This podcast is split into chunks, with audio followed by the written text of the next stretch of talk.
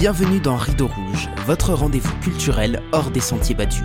Je suis Alex, metteur en scène et fondateur du Bazar Culturel. Après avoir été 7 ans directeur de compagnie, j'ai monté un centre d'animation itinérant pour démocratiser l'accès à la culture et encourager les pratiques artistiques populaires. Dans ce podcast, je pars chaque semaine à la rencontre de personnalités, libres penseurs ou collectifs qui contribuent par leurs actions au partage des savoirs et des expériences. Alors si vous êtes à la recherche d'une parole engagée, montez vite à bord car le départ est imminent. Hello les amis, montez vite à bord, oui. Et accrochez bien vos ceintures car ce matin, nous allons tenter l'impossible. Décortiquer le sac de nœuds qu'est le régime de l'intermittence du spectacle. Je reçois encore trop souvent de messages de personnes qui me disent Je sais pas par où commencer, je voudrais demander l'intermittence, mais j'y comprends rien, j'appelle Pôle emploi, mais c'est pas clair. Bref, vous vous lancez et qui avez besoin de bons tuyaux, cet épisode est fait pour vous. Mon invité, vous le connaissez puisqu'il est déjà venu. C'est une première dans Rideau Rouge que de recevoir quelqu'un pour la deuxième fois et je suis très heureux que cette première se fasse aux côtés de Johan Durand, diaboliste danseur découvert au festival d'Aurillac et qui nous avait parlé dans l'épisode 9 de comment trouver son style en tant qu'artiste.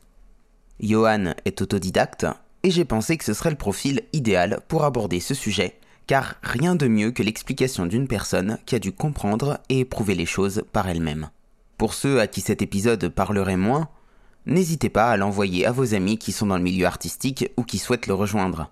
Vous ferez d'une pierre deux coups en les aidant et en donnant de la visibilité supplémentaire au podcast.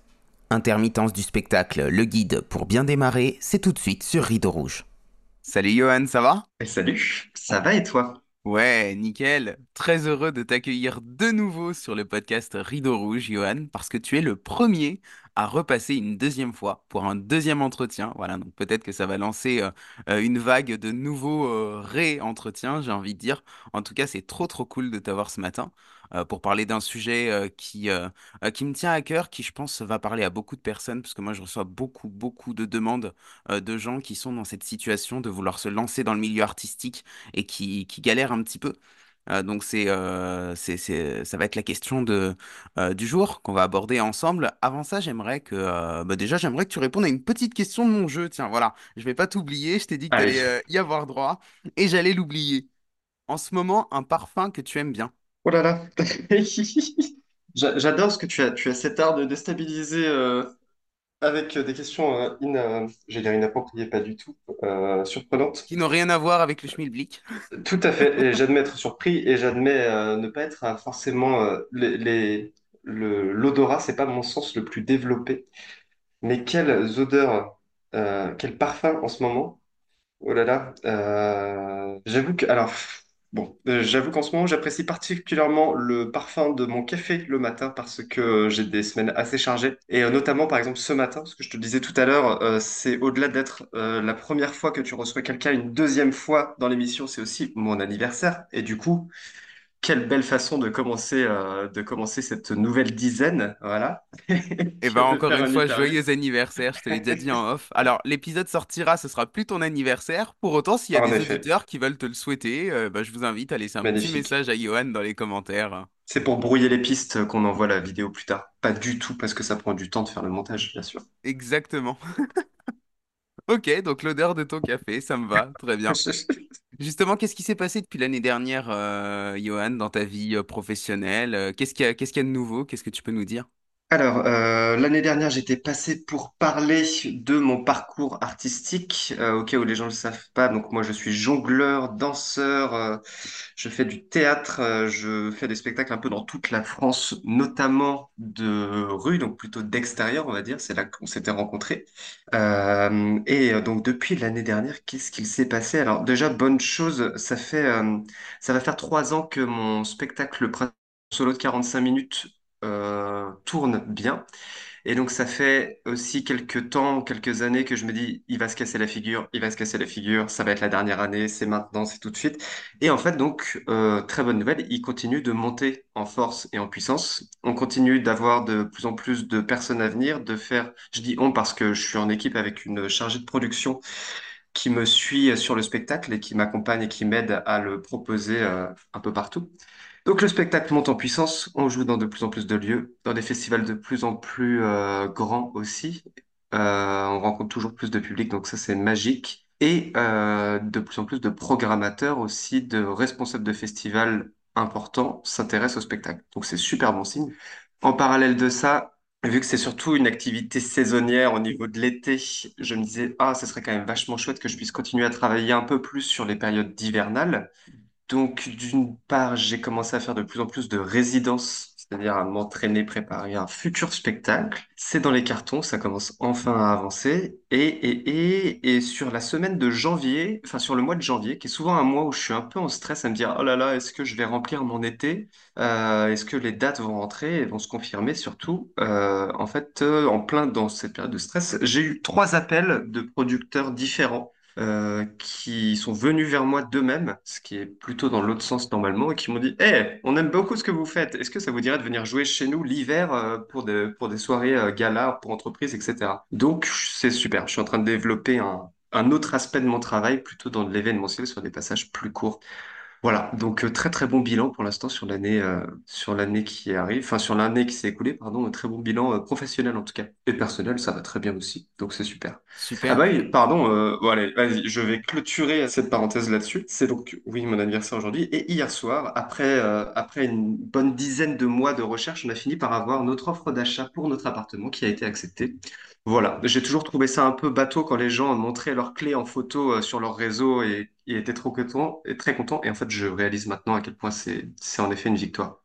Eh Voilà, ben, donc c'est tout va génial. bien. Félicitations. Très, très, très belle lancée. euh, très cool. Commencer euh, cette nouvelle année comme ça? Exactement. Merci. Du coup, tu as un statut euh, intermittent du spectacle, j'imagine. En tout cas, c'est de ça qu'on va parler. Donc, j'imagine que c'est un sujet euh, que tu as eu l'occasion de creuser. Exactement, tout à fait. Et j'en profite pour mettre dès à présent un petit disclaimer en disant oui, je suis un artiste euh, qui euh, est sous, qui, comment dire, qui travaille sous le régime de l'intermittence du spectacle. Par contre, je le dis et je le redirai peut-être plus tard, je ne suis pas, attention, un conseiller Pôle emploi professionnel et spécialisé dans les questions de l'intermittence. Par contre, bonne nouvelle pour vous, je suis un artiste qui est très au fait de ce système-là et, euh, et notamment ma compagne qui, elle, est administratrice dans le spectacle vivant, qui est souvent là pour me taper sur les doigts lorsque je dis des énormités, comme ça arrive quand on ne connaît pas euh, ce métier et surtout ce régime. Donc je ferai au mieux. Je me suis renseigné avant de venir pour vérifier un peu mes informations. Je vous donnerai très certainement des sources à aller voir par la suite. Comme ça, vous pourrez vérifier par vous-même. Il y a des gens qui font ça très bien sur Internet. Et voilà, en fonction des réponses qu'on, enfin des, pardon, des questions qu'on va aborder, euh, je verrai, voilà, où ça nous emmène. Oui. Mais tu, tu fais bien de le dire parce que c'est vrai que pour le coup, c'est un foutoir sans nom, hein, on va le dire. Quand tu veux te lancer là-dedans, que tu connais rien, que tu vas sur le net, ou pire, que tu appelles France Travail et que tu essaies d'avoir des Mhm, renseignements par téléphone, tu tombes sur tout et son contraire. Les conseillers par téléphone te disent tout et son contraire parce qu'ils sont même pas au courant. La dernière fois, j'ai appris à une conseillère qu'une compagnie euh, pouvait avoir un permanent. Euh, Parce que moi, je suis permanent du coup du, du bazar mhm. culturel et qu'il n'y avait pas que euh, des intermittents dans une compagnie. Enfin bref, il y a des choses qu'ils ne savent même pas. Donc c'est toi Eh qui oui, leur apprends euh, euh, la loi, c'est un truc, euh, c'est un truc de dingue. Mais tout bon, à fait. on va pas refaire La- le système tout de suite. Avant ça, c'est la, c'est la technique. Alors, je peux comment, enfin, juste, c'est déjà un très bon point que tu amènes là. C'est la technique du random operator que moi, je, je, je, je pratique beaucoup. C'est-à-dire, quand tu appelles à une structure administrative, même quelle qu'elle soit en France, c'est tellement complexe que généralement, j'appelle trois fois pour la même question pour être sûr qu'on me donne la même réponse à chaque fois. Et euh, généralement, sur la trois ou la quatrième fois, on tombe sur cette personne en or qui va tout débloquer. La seule Donc, personne humaine euh, du service qui, euh, qui elle, va pas voilà, te, te réciter un formulaire c'est appris par cœur euh, ou qu'elle a sous les yeux. Ouais. Exactement. Et qui est au courant de ce dont elle parle et formée pour ça. Avant qu'on aille plus loin, est-ce que tu peux nous définir ce que c'est que le régime de l'intermittence du spectacle pour les personnes qui le découvriraient euh, par cette vidéo ou qui ne sont pas dans le milieu, euh, qui ne savent pas du tout ce que c'est, qui se posent la question?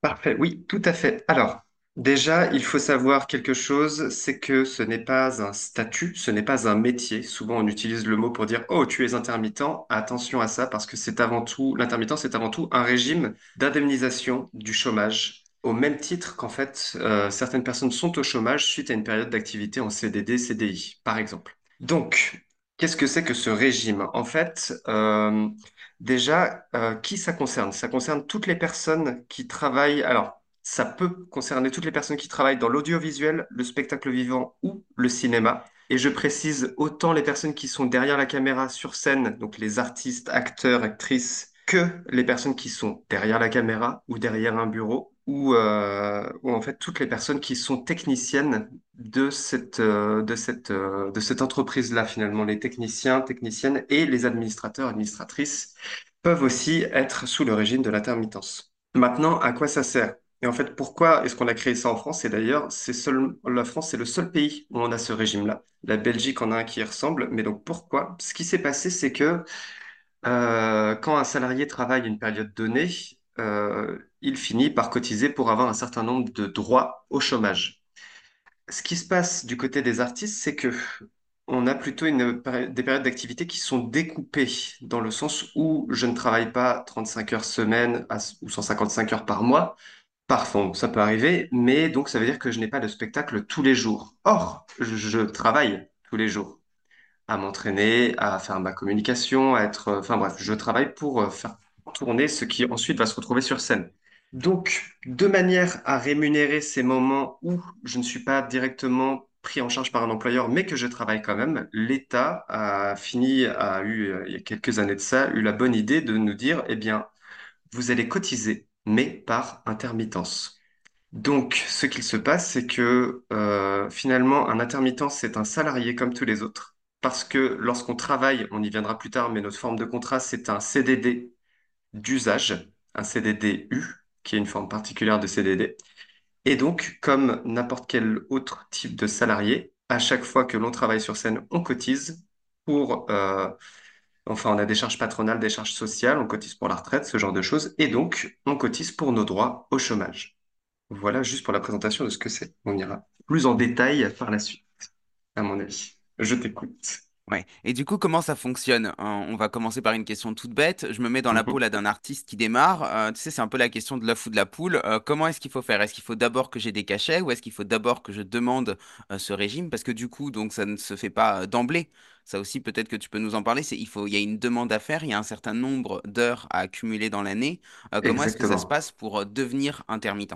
Tout à fait. Et c'est super qu'on aille, euh, que tu découpes les choses comme ça, parce que c'est l'ordre aussi que j'avais prévu qui me semblait le plus logique, pour que ce soit clair pour tout le monde. Alors, donc, déjà, n'importe qui peut euh, prétendre à devenir euh, intermittent, dans la mesure où vous faites partie de ces, ces typologies de travail dont on a parlé tout à l'heure.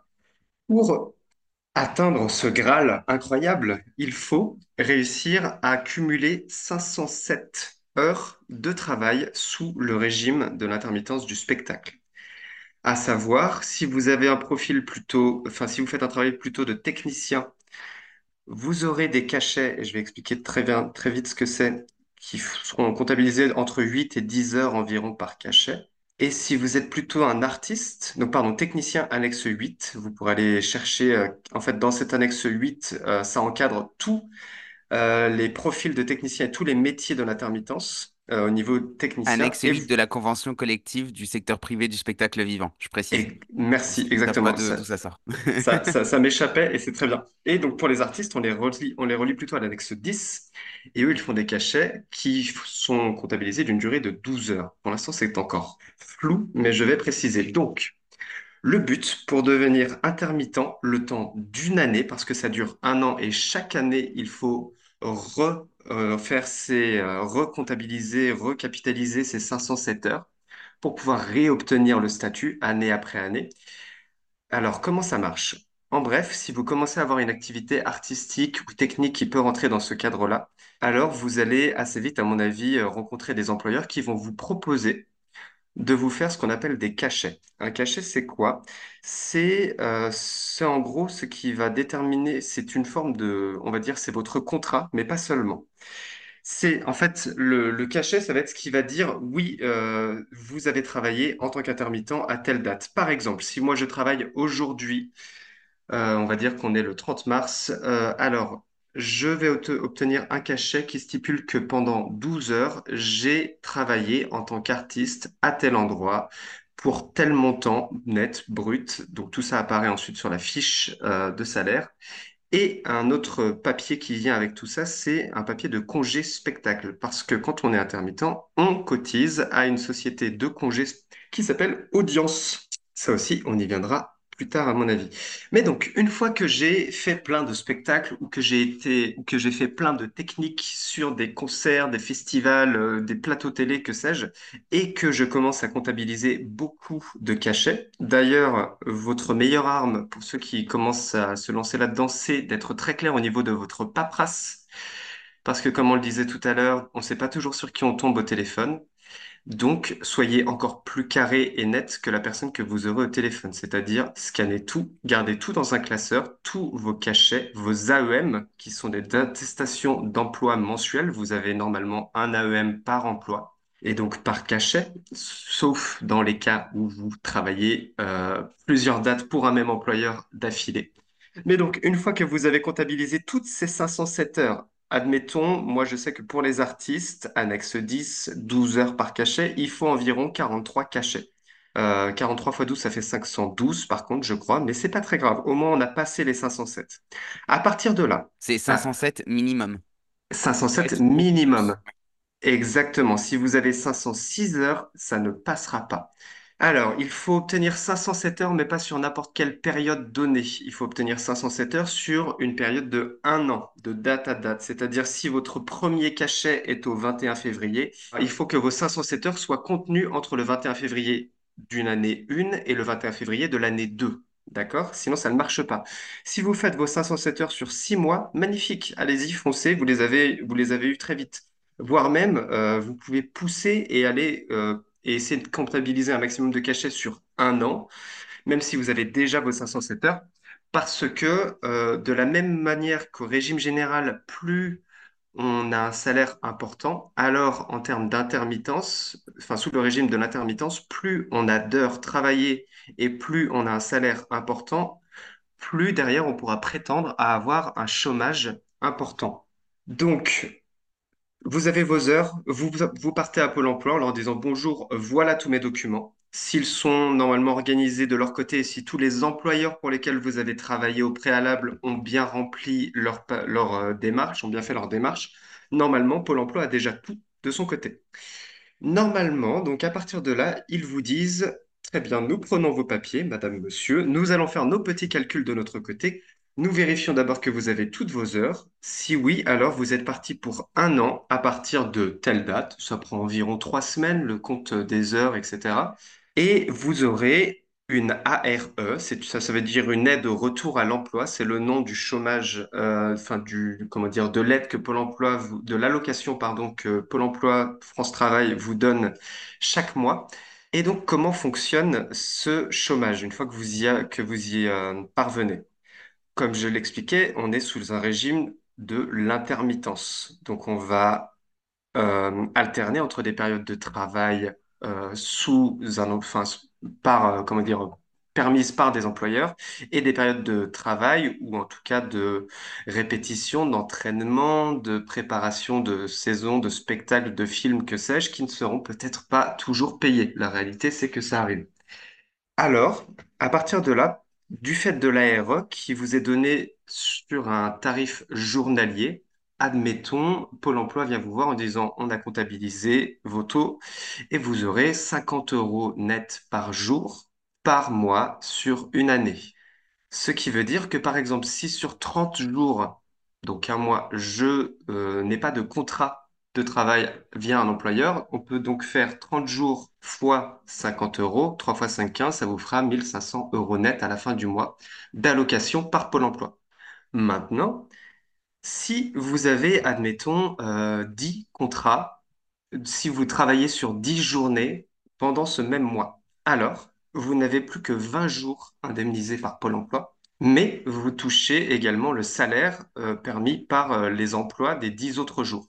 Attention, euh, mon calcul n'est pas parfait parce que c'est un peu plus complexe que ça, mais ça, vu que je ne suis pas professionnel, je ne vais pas vous le détailler. Même généralement, il n'est pas rare que les conseillers pour l'emploi, quand vous leur demandez mais comment je peux calculer moi-même mon ARE et combien je serai payé, etc. par mois, ils évitent de vous laisser faire trop les calculs et vous disent que c'est compliqué. Le calcul n'est pas si complexe. Oui, parce que sur la Mais partie en fait que tu vas toucher, pour expliquer un petit peu, du coup, il y a aussi une partie que tu vas cotiser pour la suite. Donc en mhm, fait, euh, toi, tu vas toucher une partie. En fait, ça- là pour le coup, ça fonctionne comme le régime général. S'il y en a qui bossent par exemple en... à temps partiel, eh ben, ils vont toucher une partie de leur chômage. Mais à côté de ça, du coup, la partie qu'ils vont toucher de leur travail à temps partiel, euh, bah, en fait, dans le... dans... dans la somme qu'ils vont recevoir, dans la partie, euh, dans ce qu'on appelle le brut et le super brut, il y a aussi une partie qui va être cotisée, qui va servir à prolonger leur droit, euh, au chômage. Donc euh, c'est ça aussi qui rend le calcul un petit peu, un petit peu plus complexe. tout à fait. Ouais, exactement. Et d'ailleurs, on, on considère environ que à peu près 50% des personnes qui ne sont pas encore intermittentes permettent euh, justement la, le, le paiement des allocations de ces autres 50% qui, eux, sont intermittents. Parce que ça paraît simple comme ça, mais c'est pas si évident au début de se lancer. Euh, parce que le, le, marché, en fonction des activités, peut être plus ou moins saturé déjà. Et, euh, et aussi juste parce qu'on n'y connaît rien au début, parce que c'est un, c'est un bazar sans nom et qu'on manque un peu d'informations sur Internet. Aussi parce que c'est, là, on parle de choses très administratives depuis tout à l'heure. Il y a beaucoup de cas particuliers également. Euh, exemple, là récemment, j'ai une amie qui a ses 507 heures, elle va voir Pôle emploi et Pôle emploi lui dit, très bien, oui, vous avez le droit au chômage euh, et au, vous avez le droit d'accéder au régime de l'intermittence du spectacle. Par contre, euh, vous aviez il vous restait des droits du régime général, donc en CDD, CDI par exemple, à consommer. Tant que ces droits au chômage ne seront pas consommés, alors nous sommes désolés, mais ça bloque votre dossier. Nous ne pourrons pas vous ouvrir de droit au chômage de l'intermittence enfin au régime de l'intermittence. En fait, il se trouve que euh, il- c'est souvent plus compliqué que, ça pour obtenir ces heures et il faut faire attention euh, à avoir un dossier déjà qui est bien carré dès le début. Euh, par exemple, moi, mon exemple personnel, c'est que j'avais, il manquait à Pôle emploi un document de travail sur un jour où j'avais fait une surveillance dans un lycée euh, mais c'était comme euh, six ou sept ans auparavant, par rapport au jour où je suis allé demander ma première intermittence. Et donc, il a fallu retrouver ce papier qui était dans le fin fond d'un tiroir d'une administration euh, d'une ville en France. Donc, euh, tant qu'on n'avait pas retrouvé ce papier, alors mon dossier n'était pas au clair et on ne pouvait pas avancer. Donc, euh, j'avais été très content ce jour-là de me dire, je vais aller six mois en avance avant d'avoir mes heures, déjà prendre des informations auprès de Pôle emploi, voir comment ça marche, leur demander si tout était prêt pour que je devienne intermittent le jour où j'en aurais envie. Et ça m'a permis de vraiment gagner du temps. Mais pour ça, il faut être prévoyant. Et, et euh, c'est bien ce par... que tu dis, pardon, je te Oui, coupe, mais parce que vas-y. euh, dans, dans- en fait, on va avoir effectivement tous les cas de figure.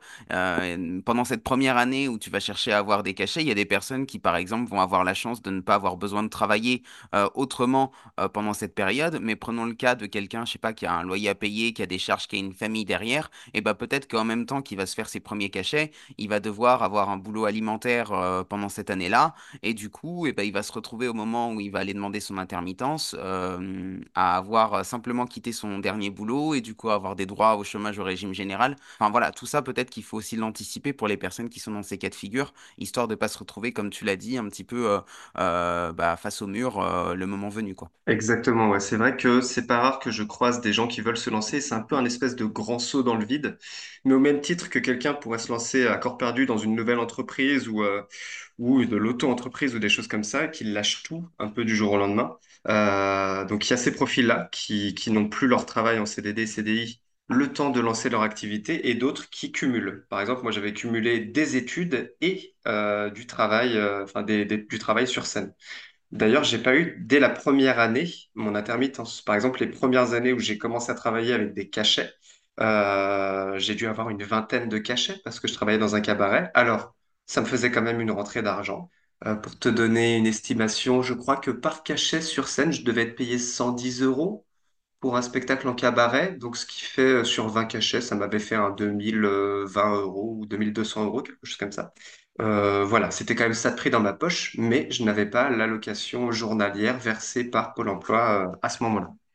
Euh, et autre chose que j'avais complètement oublié à cette époque-là, et parce que j'en n'en savais rien, c'est la fameuse question des congés spectacles. Les congés spectacles, euh, pour ceux qui sont intermittents et euh, en fait pour ceux qui ne sont même pas encore intermittents, en fait pour toutes les personnes qui ont cotisé ou qui ont eu un cachet comme on en parlait tout à l'heure, en fait, vous avez donc cotisé mécaniquement pour congés- la caisse de congé spectacle qui s'appelle Audience. A-U-D-I-E-N-S. Ce qu'il se passe, c'est qu'à partir d'avril, vous normalement avez le, enfin, normalement, vous avez le droit de vous connecter à votre espace audio et de réclamer vos droits au congé spectacle. Alors, qu'est-ce qu'il se passe? C'est que normalement, vous avez déjà reçu, du fait de votre activité, un code pour y accéder. Si vous ne l'avez pas reçu, vous contactez Audience et vous le recevrez. Et de là, Audience vous dit très bien, choisissez, euh, stipulez une date de vacances, euh, une période de vacances d'environ deux semaines sur votre année. Et euh, sur enfin, à partir de cette période-là, nous vous enverrons vos droits au congé spectacle. À savoir, les droits au congé spectacle équivalent environ à 10% du brut, des montants bruts que vous avez touchés au cours d'une année.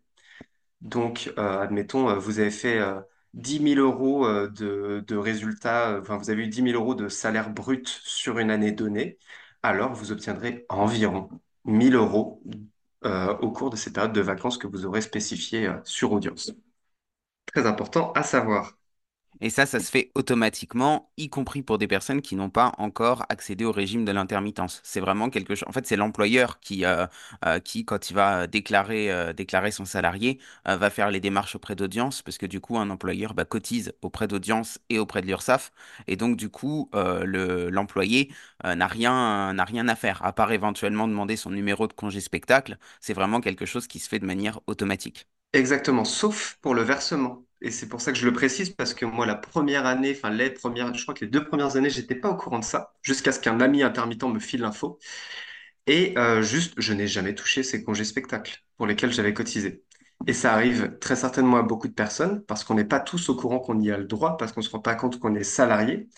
Euh, et euh, heureusement qu'un jour, voilà, un collègue nous en parle. D'ailleurs, méfiez-vous de ce que vos collègues intermittents vous disent, car il y a beaucoup de on-dit et de légendes euh, plus ou moins farfelues au cœur de ce métier, mais en fait, ça vient aussi du fait que il y a eu beaucoup de transformations de ce métier au fur et à mesure des années. Par exemple, maintenant, il faut plutôt 43 cachets pour faire nos... Et il faut 507 heures. Avant, sur la, création du statut, c'était plutôt une vingtaine d'heures qu'il fallait faire. Et notamment, euh, une... pardon, pas une vingtaine d'heures, une vingtaine de cachets. Et euh, notamment, l'accès au... En fait, le, les... le champ des métiers concernés était plus large que cela. Ce qui fait qu'il y a eu quelques profiteurs qui euh, faisait une vingtaine, enfin en fait là je vais vous raconter une histoire qu'on m'a racontée euh, tout simplement où il y a des gens qui euh, se faisaient embaucher pour euh, par exemple euh, gonfler des ballons, pour faire de l'animation pour des enfants. Ils s'étaient formés à faire des structures en ballon, des choses comme ça. Donc ils faisaient leurs 20 journées travaillées sur une période donnée. Euh, ça pouvait être très rapide s'ils faisaient ça l'été, qu'ils trouvaient un employeur. Ils faisaient donc leurs 20 dates. À partir de là, Pôle emploi leur disait, bon, bah, maintenant que tu as bien travaillé pendant un an, je vais te, te, te proposer telle indemnité, telle aide au retour à l'emploi ARE journalière, euh, qu'il te conviendra, qu'il t'adviendra de, euh, comment dire, de re-remplir l'année prochaine, etc., etc. Mais donc, ça fait que pendant un an, ces personnes qui n'étaient peut-être pas des artistes au fond, n'avaient donc pas besoin de s'entraîner, de se former. Elles profitaient de leur, euh, leur chômage pendant toute une année. Et venu l'été suivant, elles recommençaient, elles faisaient leurs 20 jours où elles gonflaient des ballons et ainsi de suite. Donc, il y a eu quand même pas mal d'abus, d'où je suspecte qu'on a eu un peu cette image de ukulélé troubadour et euh, consommateur de drogue euh, feignant euh, de la part Qui de la bosse que 20 jours société. par an. Voilà.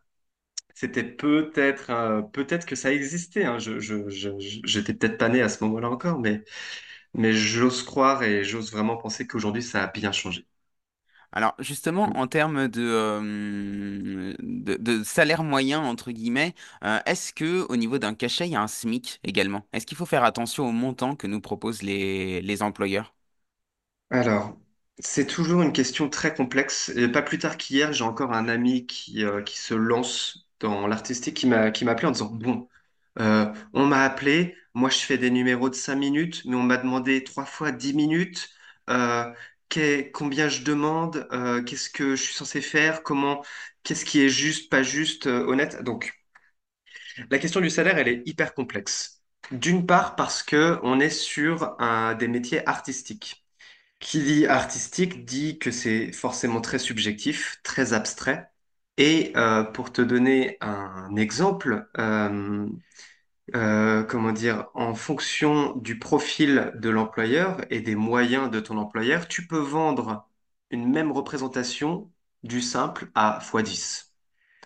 Donc, je- pardon, je crois que je suis en train de me- Ah oui, tu me demandais s'il y avait un minimum. Donc, en effet, puisqu'on parlait tout à l'heure des annexes 8 et des annexes 10, qui sont les conventions du spectacle vivant, c'était... Ah zut, comment tu l'as, du comment tu l'as fait? secteur privé du spectacle vivant. Parce qu'en fait, tu as une deuxième convention, du coup, pour préciser les choses, tu as une deuxième convention, en fait, qui est liée au, spec- au secteur public. Parce qu'il faut savoir que dans le spectacle vivant, en gros, tu as le spectacle subventionné et le spectacle privé. Et donc, une euh, compagnie, une petite association, en fait, elle est euh, adhérente euh, d'emblée à la convention collective du secteur privé du spectacle vivant. Le secteur public, c'est uniquement pour les grosses institutions, les théâtres nationaux, les CDN et compagnie. Très bien, ok, bon, on va, bien se compléter avec tout ça. Euh, oui, parce que pareil, là, je parle vraiment de mon expérience de circassien à moi. Le, le, le tableau est bien plus vaste et large que ça. On y viendra, on verra sur, dans quelle mesure on y vient. Mais donc, puisqu'il y a, puisque c'est conventionné et que c'est que c'est encadré, alors oui, il y a, il existe des minimums à préférer en fonction de vos pratiques et de vos profils de travailleurs. Maintenant, la réalité fait que euh, déjà tout employeur n'est pas forcément au courant de ce minimum. Euh, d'une part parce qu'un employeur peut être ou une entreprise euh, du spectacle ou, enfin, ou de l'audiovisuel, du cinéma qui connaît très bien la loi et donc dans ces cas-là peut-être que vous avez, vous aurez plus de chances et que vous serez payé un juste prix.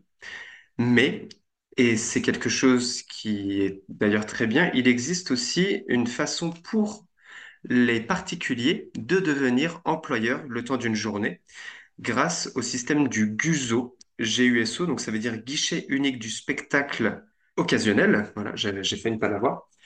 Ce qui veut dire que si vous n'êtes pas un professionnel de la production de spectacles, euh, admettons même moi, je pourrais le faire, je veux euh, organiser une fête dans mon jardin euh, avec ma famille, mes amis, pour mon mariage, mon anniversaire, peu importe, juste pour passer un bon moment. J'ai euh, envie euh, d'embaucher un artiste euh, qui m'a touché, je ne sais pas, que j'ai vu à la télé ou pendant l'été. Je contacte l'artiste en disant Bonjour, j'aimerais vous prendre dans mon jardin pour ma fête de famille et je voudrais un numéro de 10 minutes. J'ai vu que vous faisiez des numéros de 5 minutes. Est-ce que vous pourriez me donner un tarif pour un numéro de 10 minutes? À partir de là, l'artiste me fait une proposition tarifaire sur ce qui lui semble juste. Euh, admettons, il me dit euh, oui, bonjour, c'est tout à fait possible. Je vous propose euh, que vous me payiez 200 euros net. J'aimerais avoir dans ma poche 200 euros net pour 10 minutes. À moi de lui répondre, très bien, donc je vous donnerai 200 euros. Et là, l'artiste me dit non. L'artiste me dit, je serai payé 200 euros net. Par contre, vous, ça va vous coûter en plus les charges patronales parce que vous devenez patron le temps d'une journée les charges sociales qui vont, elles, qui sont, elles, forcément inhérentes au fait de faire un contrat et qui servent au paiement des allocations et autres, enfin bref, les charges sociales, euh, et, euh, et autres cotisations, ce qui fait que euh, pour environ 200 euros net dans sa poche, ça coûtera environ le double, soit environ 400 euros de budget global pour pouvoir payer l'artiste. Juste pour payer l'artiste, parce que ensuite il pourra peut-être aussi avoir envie de me dire, ah, par contre, je viens de loin. Ce serait sympathique aussi si vous pouviez me payer le transport. Ah, et j'aurais sûrement faim à un moment donné, donc ce serait sympathique aussi si vous pouviez me payer la nourriture. Et peut-être que j'aurai sommeil aussi parce que je viens de loin. Donc, si vous voulez vraiment que je vienne, alors il faudra peut-être aussi me loger. Résultat, embaucher des artistes locaux, ça coûte moins cher. Alors déjà, ça coûte moins cher, c'est plus écologique. Mais en fait, il faut pas oublier que c'est tout, ça que ça englobe aussi. Et donc là, là vraiment, je parle d'artisme. On pourrait parler de technicien. Si vous voulez que, votre concert, votre événement se passe bien, peut-être que vous aurez besoin de matériel de tout à fait adapté et sécurisé, réalisé par des personnes qui sont formées à installer ce matériel. Et là, pareil, il faudra donc prendre soin de ces personnes et, euh, et euh, les accueillir comme il se doit. Alors certes, euh, des salariés au régime général n'ont peut-être pas forcément ce luxe si tu es, je ne sais pas, si tu es comptable pour moi, peut-être, euh, enfin, tous les comptables n'ont peut-être pas la chance d'être nourris par leur employeur, logés par leur employeur et défrayés par leur employeur. Donc, j'admets que de ce point de vue-là, c'est un luxe. Mais donc, maintenant, qu'est-ce qui se passe en réalité? Revenons à notre fête de famille. Euh, moi, qui organise donc mon événement dans mon jardin, je dis à l'artiste, ah, euh, 200, donc c'est- déjà, c'est pas 200 euros, c'est plutôt 400 euros. Hmm, alors, je- moi, j'avais pas prévu euh, autant d'argent. Et, euh, en plus, il faut vous payer le transport. Alors, la nourriture, pas de souci, hein, on vous fera un sandwich, parce que euh, nous, on va tous manger des sandwichs ce jour-là. Euh, donc, euh, est-ce que par contre, euh, vous seriez OK de, de travailler pour un montant global de 200 euros? Donc là, la balle est dans le camp de l'artiste. Est-ce que l'artiste accepte de venir pour finalement non plus 400 euros global, mais 200 euros au global, et donc ne plus avoir dans sa poche 200 euros net, mais plutôt une centaine d'euros net? Euh, également, je lui laisse payer son transport parce que moi, je n'ai peut-être pas ces moyens-là. Et donc ça, c'est un cas de figure qu'on retrouve beaucoup au début, dans le sens où, euh, au début, vu qu'on est de manière générale, ou en tout cas, il y a plus de chances qu'on soit peu connu, qu'on ait moins de levier pour justifier notre demande de salaire et de budget, euh, et donc qu'on soit potentiellement un peu plus à la merci des employeurs et leurs propositions du fait de notre besoin aussi peut-être de cacher au début, vu qu'on veut absolument avoir ces 507 heures, alors on est prêt à faire plus de sacrifices. Donc, c'est ce qui euh, arrive souvent. Admettons, dans ce cas-là, l'artiste accepte de venir pour un tarif tout à fait réduit, voire même peut-être qu'il ne rentre pas dans ses frais s'il venait vraiment de très loin, s'il faut qu'il se paye lui-même sa chambre d'hôtel ou qu'il dorme dans sa voiture ou en tente, enfin, que sais-je. Mais au moins, il va avoir son fameux cachet qui lui permettra peut-être d'obtenir et d'avancer, enfin, qui lui permettra au moins d'avancer pour euh, avoir ses 507 heures. Mais donc, ça fait que euh, vous n'êtes pas seulement obligé, vous, en tant qu'artiste ou que euh, wannabe euh, travailleur sous le régime de euh, l'intermittence, euh, vous n'êtes pas obligé de passer par des entreprises. Vous pouvez passer par des associations, par des particuliers. En fait, aujourd'hui, tout type de personnes et de structures a la possibilité d'être organisateur de spectacles ou de euh, parler tout à l'heure des secteurs cinéma et audiovisuel. Donc, Sachant euh, que si une euh, ce n'est plus occasionnel, alors si c'est occasionnel, donc ça passe par le GUSO, euh, que moi j'aime bien comparer à un chèque emploi-service en fait, mais pour, euh, pour le spectacle. Euh, mais par contre, si euh, c'est quelque chose qui devient récurrent, là il faut, euh, là je parle plutôt pour les structures, il faut ce qu'on appelle une licence d'entrepreneur de spectacle, qui là va vous donner l'autorisation légale euh, d'embaucher euh, du personnel intermittent. Oui, pardon, tout à fait. C'est une, grave erreur que, de ma part de ne pas l'avoir euh, mentionné. Merci beaucoup. Et en effet, il y a une limite au nombre de GUSO, de cachets que vous pouvez faire via le GUSO. Donc, à vous de bien vérifier. Euh, je ne sais plus si elle est de 4, 5 ou 6. À savoir, c'est un nombre de cachets, pas un nombre de jours. Donc, si sur une date, vous avez 6 artistes, ça y est, votre euh, nombre de, votre possibilité d'organiser des spectacles via le GUSO est consommée. Donc, en effet, à partir de là, il faut ou bien avoir une association qui a cette fameuse licence, ou bien, euh, par exemple, moi, c'est comme ça qu'on fonctionne dans mon association, c'est que on a des contrats de coproduction. Si jamais je veux venir jouer mon spectacle dans le jardin d'une personne qui veut m'embaucher, alors je, j'ai en fait d'une part un contrat avec une société de production qui a cette licence qui propose, euh, à qui je dis, en fait, le contrat stipule, oui, Johan Durand offre, enfin, offre, pardon, contractualise la, la production du spectacle de Johan Durand pour euh, telle société de production. Et la société de production, elle, fait un second contrat avec l'employeur pour son jardin ou son festival, son événement, en disant, euh, la société de production qui a les, enfin, la société de production A qui a les droits du spectacle de Monsieur Johan Durand vous cède la, la réalisation de ce spectacle le temps de telle journée à tel endroit pour tel montant. Voilà Donc pour être moi très clair, là en gros, ça veut dire que c'est la licence de la société de production qui est mise à disposition le temps d'une journée de l'employeur euh, chez lequel tu vas bosser. Exactement, c'est Ouais, ça. ah ouais, ok. Ah, ça c'est bon à savoir ça.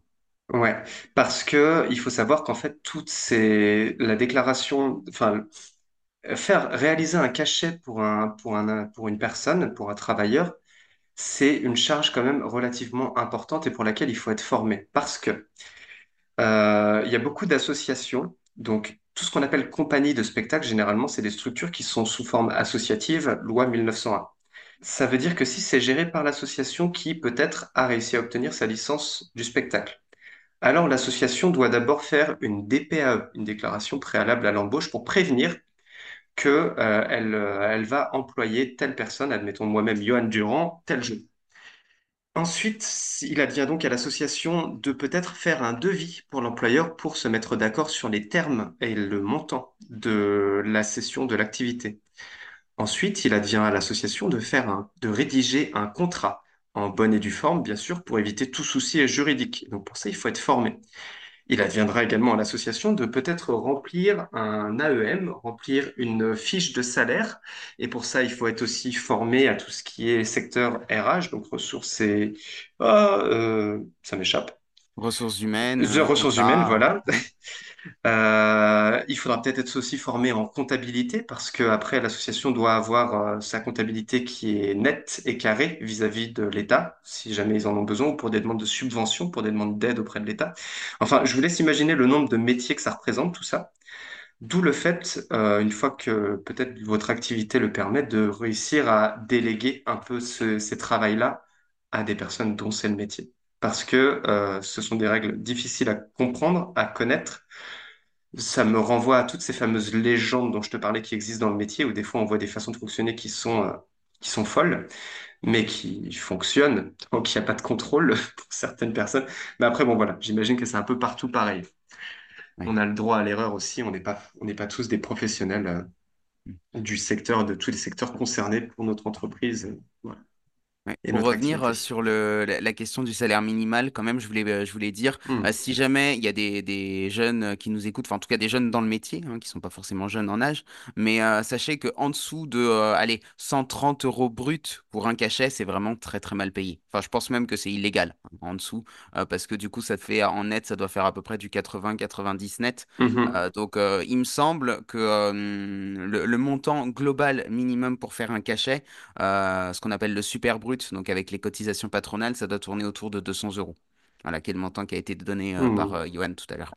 Ouais, je me, je suis en train de me demander sur quel site on pourrait trouver ça, mais euh, La convention collective en parle un petit peu parce qu'il y oui. a une grille, il y a une grille de salaire, mais qui est quand même assez, euh, assez mal fichue, avec, enfin, qui, qui date un peu d'une autre époque, hein, avec euh, premier rôle, second rôle, rôle sans parole, etc. Enfin, c'est- t'as l'impression, euh, limite, ils vont te mettre le souffleur. euh, Quel est le cachet du souffleur? Donc bon. Ouais. Et euh, ça me faisait. re- Ah oui, et donc on parlait d'un cachet minimum. Il y a aussi une... f- euh, il y a aussi un cachet maximum.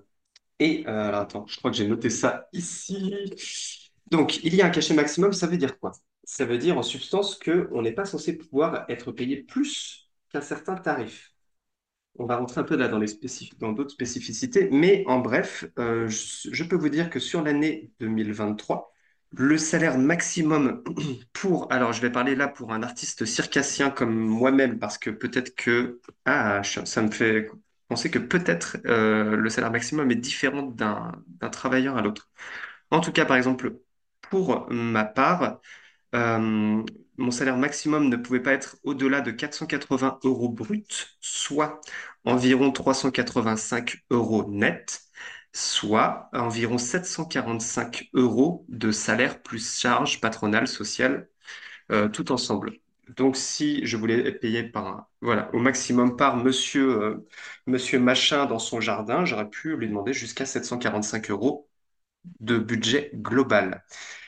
À savoir, euh, il semblerait que ce soit le maximum au-delà duquel Pôle emploi s'arrête pour le calcul de vos cotisations. Oui, parce que j'allais dire, il y a des très grands, euh, des très grandes vedettes, euh, leurs cachets, ils sont euh, bien supérieurs à ça. Tout Mais à en fait. fait, euh, oui, ça c'est le, le maximal qui te donne le droit euh, de prétendre au régime de l'intermittence. C'est ça. Ce qui veut dire également qu'il y a un plafond en termes d'allocation du côté de Pôle emploi aussi.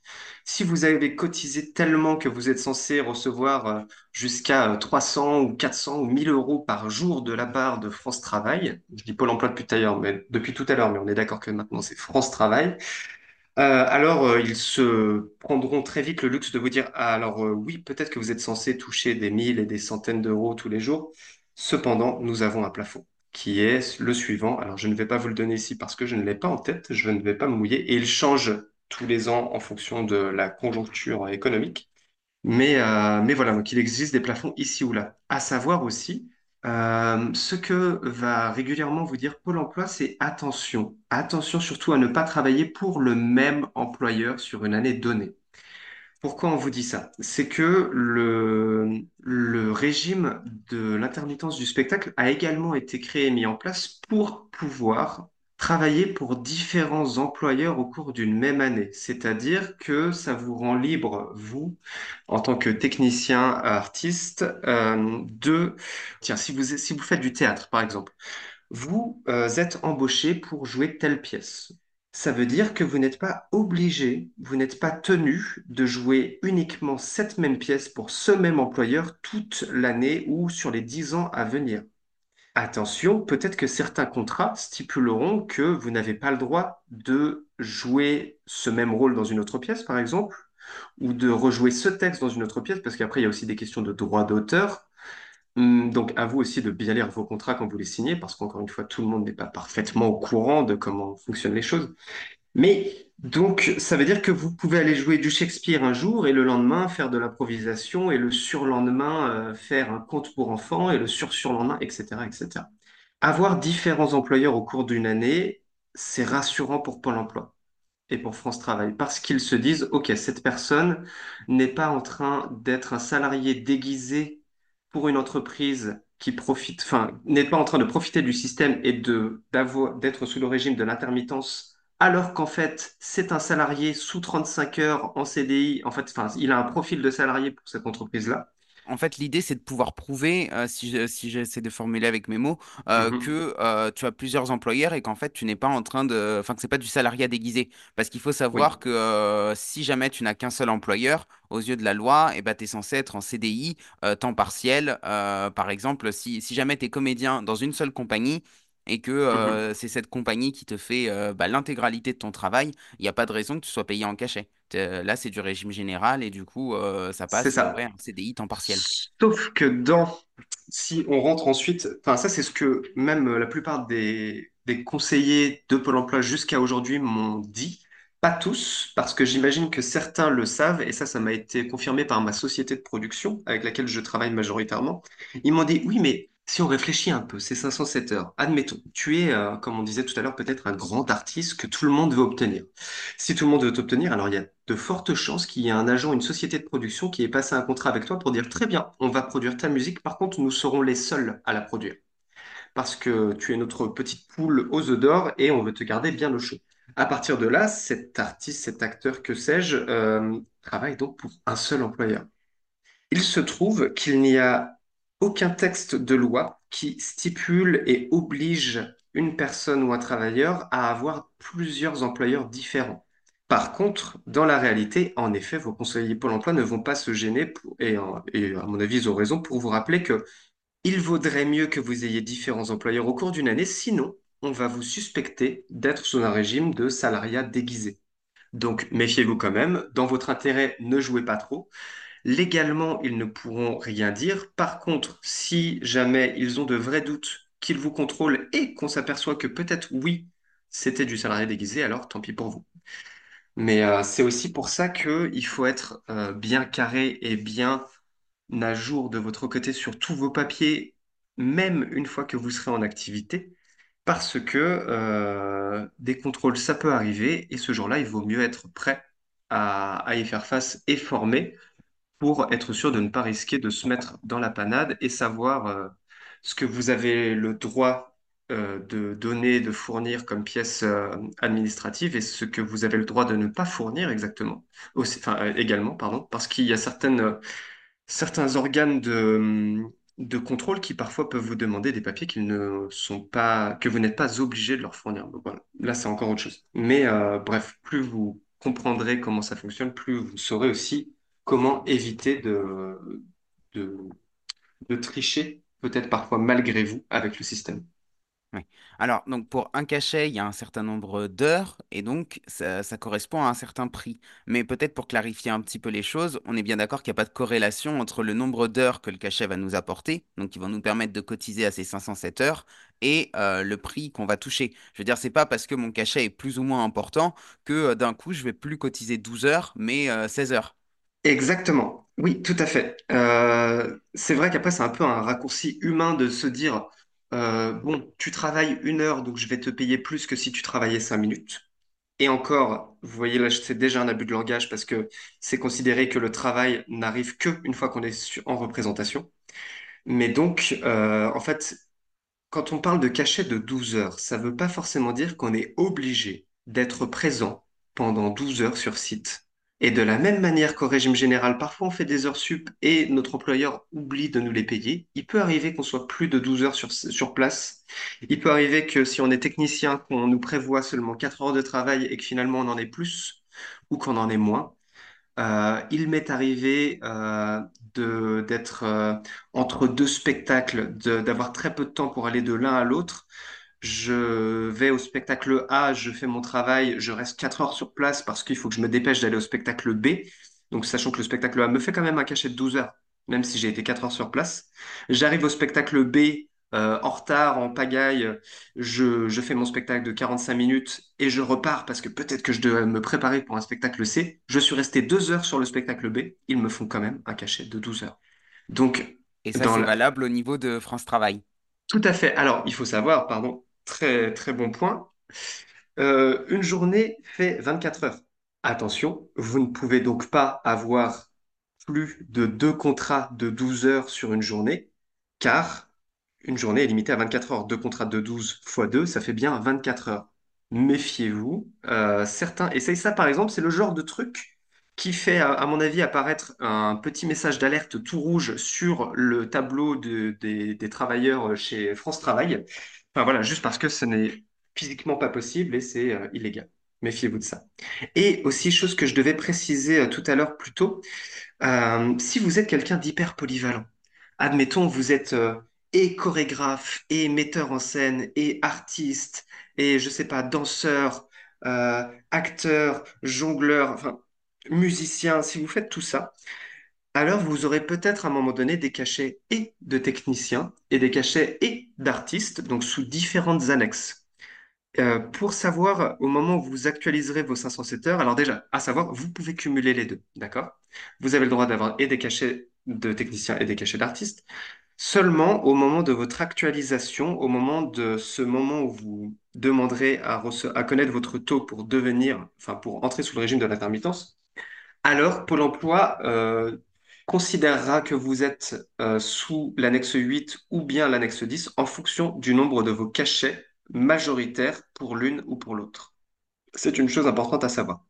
Et justement, ton actualisation, tu la fais tous les mois, comme, euh, comme un salarié euh, qui serait euh, en régime général ou comme un demandeur d'emploi en régime général. Tous les mois, sur le site de, Pôle emploi France Travail, tu vas noter le nombre d'heures que tu as faites.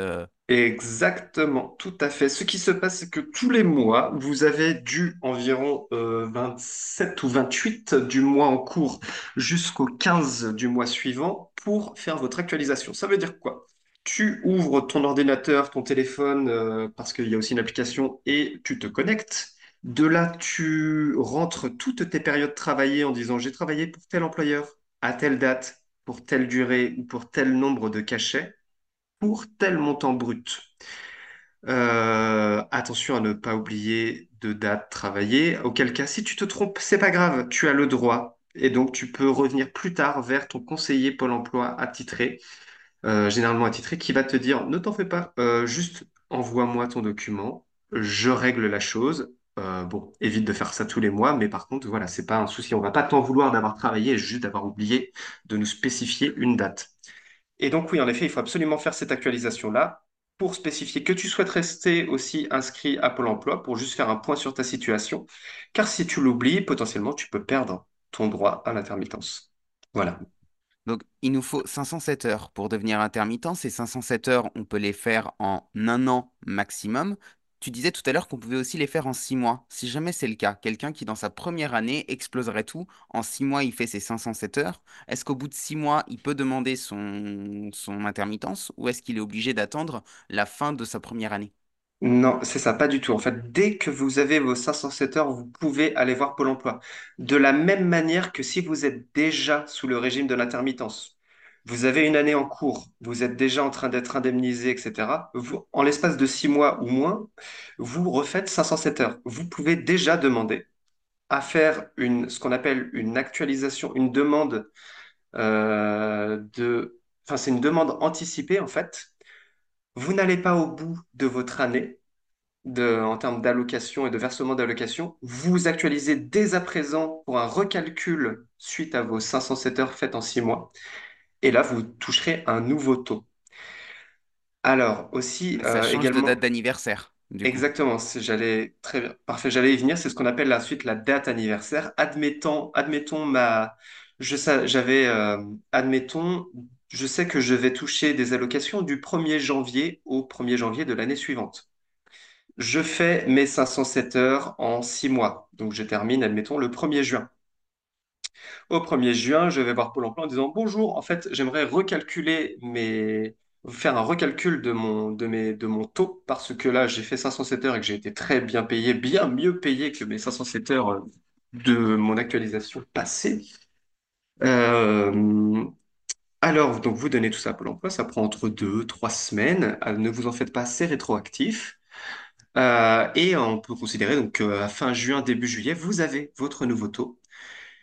Et donc, vous partez désormais pour une nouvelle période de un an, du 1er juillet au 1er juillet de l'année suivante. C'est-à-dire que votre date d'anniversaire n'est plus au 1er janvier. Voilà, à savoir également, euh, si, euh, repartons de ce 1er janvier, si sur la période du 1er janvier au 1er janvier de l'année B, vous, pareil, vous faites vos 507 heures, vous arrivez, euh, votre, votre dernière date travaillée se situe au 20 décembre. Imaginons. Au 20 décembre, vous avez même, admettons, 700, 800, 1200 heures. Magnifique, très bien pour vous. Alors, là, vous retournez voir Pôle emploi en disant bonjour, euh, l'année se termine. Nous sommes le peut-être le 28 décembre, quelques jours plus tard, ou au pire même, où on peut considérer on est ce fameux 1er janvier de l'année B, votre date anniversaire. Normalement, Pôle emploi vous envoie un message en disant bonjour, euh, pensez à réactualiser. Avez-vous fait vos 507 heures? Oui, non. De là, vous, euh, normalement, ils sont au courant, mais je, caricature. hein. De là, donc, vous retournez voir Pôle emploi, France Travail, avec vos petits cachets, vos 507 heures, vos 1200 heures, que sais-je, et euh, vous leur donnez tout ça. Pendant deux ou trois semaines, ils font ce recalcul de votre taux. Sauf que là, ils vous diront, très bien, monsieur, nous, nous savons que votre précédente date anniversaire était au 1er janvier. Vous saviez que vous aviez donc 12 mois pour euh, faire vos heures. Vous les avez faites, comment dire, en date du 20 décembre, vous les aviez faites et nous n'avons pas d'autres cachets entre le 20 décembre et votre, et le 1er janvier, pardon. Nous considérons donc que votre nouvelle date anniversaire prend effet au 20 décembre. Donc, euh, ce qui est intéressant dans ces cas-là, pour éviter de perdre ces quelques petits jours qui peuvent être précieux pour certaines personnes, d'essayer de réaliser votre dernier cachet au plus proche de votre date anniversaire. Voilà. J'espère que, j'espère que je suis bien clair. Du coup, on est entre nous et on n'a pas de chat, on a, on n'a pas tout ça. Je n'ai pas de Attends, ça c'est la prochaine étape, ça, quand, quand ça va passer à la vitesse supérieure. J'y réfléchis, hein, mais c'est, c'est, c'est une galère à mettre en place hein, en Bah, je peux bien croire. Mais pour le coup, s'il y a des personnes qui ont des questions, qui veulent les poser dans les commentaires après avoir dit joyeux anniversaire à Johan, vous pouvez le faire et puis on essaiera de faire une autre émission pour répondre à ces questions. hein. Ce qui m'amène, euh, ce qui m'amène euh, quasiment à la conclusion, parce que tu sais que j'essaye d'avoir des, des émissions qui sont quand même formatées sur Bien sûr. Euh, du Mhm. coup, est-ce qu'il y a un dernier point qu'on n'a pas abordé et pour lequel tu dis vraiment j'aimerais en parler avant qu'on se quitte? les impôts. Ok, oui. Les, les impôts qui est un, qui concernent toutes les personnes qui atteignent un certain, un certain niveau de salaire, il faut savoir euh, que les personnes sous le régime de l'intermittence ont, comment dire, un système d'imposition qui, qui diffère un peu des personnes au régime général. Très brièvement, et il faudra, il vous aviendra à chacun d'aller un peu plus dans les détails si ça vous intéresse. Très brièvement, il y a trois façons de fonctionner. Ou bien, vous avez, de la même manière que les personnes au régime général, au moment de votre euh, déclaration d'impôt, euh, ces fameux 10% de déduction forfaitaire qu'ont toutes les personnes au régime général. Donc ça, c'est la solution 1. La solution 2, euh, ça, ça s'applique beaucoup pour les personnes qui ont des grosses dépenses personnelles de matériel, notamment par exemple de musique, ou par exemple si vous achetez un véhicule qui est uniquement fait pour vous rendre à vos travaux, à vos travails, sous, vos spectacles, que sais-je. En fait, tout ce matériel-là euh, qui sert uniquement dans le cadre de votre travail. Ça peut être euh, aussi du maquillage, parce que si vous avez un travail d'image, alors il faut prendre soin de votre image. Euh, Enfin, je vous laisserai creuser exactement qu'est-ce qui rentre ou ne rentre pas dans ces catégories-là. Mais donc, vous avez le droit, en deuxième point, de déclarer vos frais réels. C'est-à-dire aussi transport, nourriture, qui n'a pas été prise en charge par vos employeurs sur vos journées travaillées. Vous verrez qu'il y a des différentes spécificités, mais donc vous pouvez aussi déclarer vos frais réels et de ça, vos impôts, euh, le service des impôts calcule combien ils doivent déduire de leur contrôle. Et donc ça, forcément, ça influence votre taux d'imposition par la suite. Et troisième solution, vous avez, selon votre profil encore une fois, des déductions forfaitaires qui vont, qui sont un peu plus intéressantes que ces fameux 10% qu'on a vu en point numéro un vous avez des déductions forfaitaires qui peuvent s'élever à 14% et 5%. Attention, les pourcentages ne s'additionnent pas, donc on ne parle pas de 19%, d'accord? Mais vous pouvez potentiellement avoir le droit d'avoir ces déductions de 14%, cette autre de 5%, et de peut-être y ajouter certains frais réels, comme les transports, comme certains repas. Euh, voilà, juste, c'est des choses dont on est rarement au courant. Euh, Informez-vous-en, ça vous servira peut-être un de ces quatre. Et je vais terminer là-dessus. Si, certains, certaines d'entre vous ont envie de creuser un peu plus, alors il existe certaines pages YouTube, comme par exemple une page qui s'appelle 507 heures, avec un monsieur qui vous informe. Attention aux dates de publication de tous les éléments que vous lisez parce qu'il y a régulièrement des changements. Il y a l'application Intermittent qui est très bien faite, mais euh, il y a différentes applications en fait qui vous permettent de renseigner au fur et à mesure vos cachets pour, pour savoir et prévoir peut-être combien vous serez payé, vos dates anniversaires, vos allocations, vos congés spectacles. Enfin, c'est des applications qui sont très bien pour vous accompagner, que vous trouverez aussi sur le site de Pôle Emploi, maintenant France Travail, pardon, qui est de mieux en mieux fait. Et si vous avez d'autres questions, vous pouvez aussi vous rendre sur le site de l'UNEDIC, de l'URSSAF, de France Travail, ou moi j'ai découvert récemment aussi la page euh, Instagram Wiz Artist, W-I-Z et artiste au pluriel en français, qui euh, donne régulièrement des informations sur l'intermittence et qui sont très sympathiques. Je remettrai tous les liens de toute façon dans la description euh, du podcast pour que les personnes puissent y accéder directement. Mhm. Merci beaucoup, Johan. Avant de se quitter, est-ce que tu peux répondre à la petite question rituelle? Si tu avais le pouvoir de changer le monde, si tu avais une baguette magique, par où est-ce que tu commencerais? C'est fou. Euh, ouais, je me suis amusé à poser cette question hier avec des amis et euh, on s'est rendu compte qu'il y a tellement de sujets à, couvrir. Moi, je suis un peu parti au début, je me suis dit, Hmm, l'écologie, tout ça, le changement climatique, c'est moi, je pense qu'il faudrait que ça change. Et à partir de là, je me suis dit, ok, mais d'où ça vient? Bah, en fait, ça vient de l'homme. Donc peut-être qu'avant de se penser sauvons la planète, il faut penser sauvons l'humanité, ok? Et à partir de là, je me suis dit, bon, en fait, quel le problème, euh, s'il devait y en avoir un, parce que j'en trouve quelques-uns, il y a à l'humanité. Et j'ai pris le parti, mes amis n'étaient pas tous d'accord ou avaient d'autres idées, j'ai pris le parti de me dire qu'en fait, je pense que si j'avais une baguette magique, je ferais en sorte que chaque personne présente sur Terre apprenne à s'accepter elle-même, physiquement, dans sa personnalité, etc. Apprenne juste en fait à s'aimer. Et à partir de là, je pense que déjà une grande partie du travail euh, sera faite. Euh, parce que euh, apprendre à s'accepter soi, c'est aussi apprendre à accepter l'autre et à vivre un peu mieux les choses qui nous entourent, qu'elles soient bonnes ou mauvaises. Bien sûr, on est dans le cadre d'une utopie totale, mais voilà ma réponse à cette question. Si je pouvais changer le monde, je, je ferais en sorte d'abord d'aider les gens à s'accepter. Top. Merci beaucoup, Johan. Et puis, bah, c'était encore une fois un plaisir de te recevoir sur ce podcast. À bientôt. Eh bien, de même, à bientôt. C'est la fin de cet épisode. Je sais qu'il était dense, donc merci à celles et ceux qui sont restés jusqu'au bout. J'espère qu'il vous aura apporté les éclairages dont vous avez besoin pour aller de l'avant. Si vous avez des questions, posez-les en commentaire. J'y répondrai du mieux que je peux et s'il y en a beaucoup, je ferai revenir Johan pour un nouvel entretien. Comme d'habitude, je ne vous quitte pas sans vous livrer les trois pépites que je retiens de notre échange. Je rappelle d'ailleurs que ces pépites sont remises par écrit sous le podcast si vous m'écoutez sur YouTube. Vous pouvez donc copier-coller le texte pour l'avoir sous la main à tout moment. Je retiens donc, tout d'abord, que l'intermittence est un régime et non un métier. C'est un mode d'indemnisation du chômage, créé spécifiquement pour les professionnels de l'audiovisuel, du spectacle vivant ou du cinéma, qu'il s'agisse d'artistes ou de techniciens.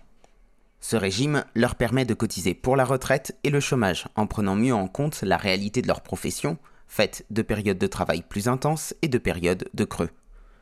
Pour accéder à ce régime, il faut avoir cumulé sur une première année 507 heures de travail rémunérées en cachet. Ces heures doivent être comptabilisées de date à date.